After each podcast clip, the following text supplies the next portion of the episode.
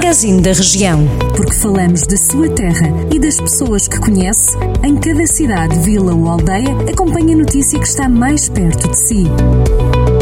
Magazine da Região. Edição de Carlos Esteves.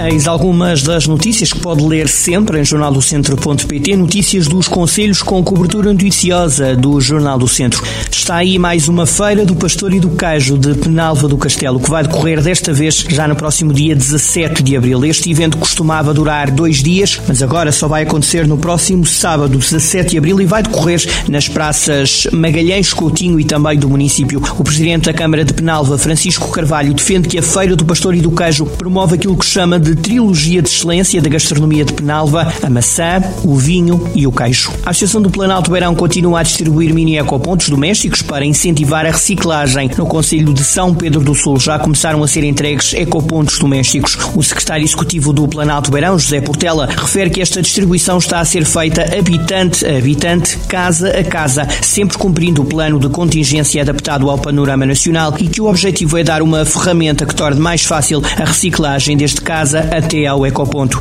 Cada habitante nos conselhos que integram a Associação de Municípios da região do Planalto Beirão reciclou em média 39 quilos de lixo em 2020. Em toda a região foram separadas 12.844 toneladas de resíduos recicláveis, mais 22% em comparação com 2019. Em Carregal do Sal está lançada mais uma edição do Orçamento Participativo que tem agora um investimento total de 30 mil euros. De 15 de abril a 31 de maio têm que ser apresentadas as as propostas que serão analisadas pela autarquia até dia 2 de julho. Há outros passos pelo meio, mas a votação final só irá acontecer de 21 de setembro a 28 de outubro deste ano. A 29 de outubro serão divulgados os resultados e, naturalmente, vão ser conhecidos os vencedores de mais uma edição do Orçamento Participativo de Carregal do Sal. O município de Castro Daire apresentou a candidatura para a constituição de uma rede de cidades circulares no tema prioritário Relações Urbano-Rurais, estabelecendo para o efeito parcerias com os municípios de Alcoutim, Coruche, Louros, Matozinhos, Melgaço, Severo do Voga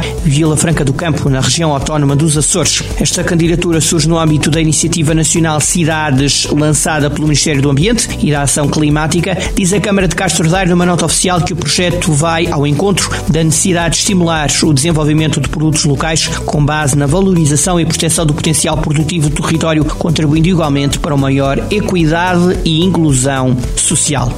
Fechamos com as autárquicas que já mexem. Em Aguiar da Beira, Fernando Andrade decidiu recandidatar-se para que o Conselho volte à vida e tenha dinâmica. São estas as palavras do candidato pelo PSD à Câmara de Aguiar da Beira. Fernando Andrade tem 69 anos, foi presidente do município entre 97 e 2013. Atualmente é provedor da Santa Casa da Misericórdia Local. O agora recandidato diz que aceitou o convite devido, e estou a citar, ao marasmo em que o Conselho de Aguiar da Beira caiu.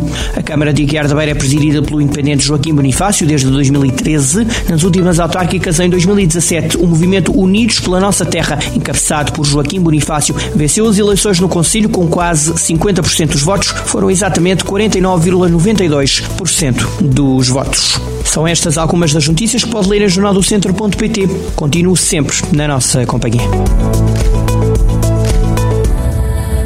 Jornal do Centro, a rádio que liga a região.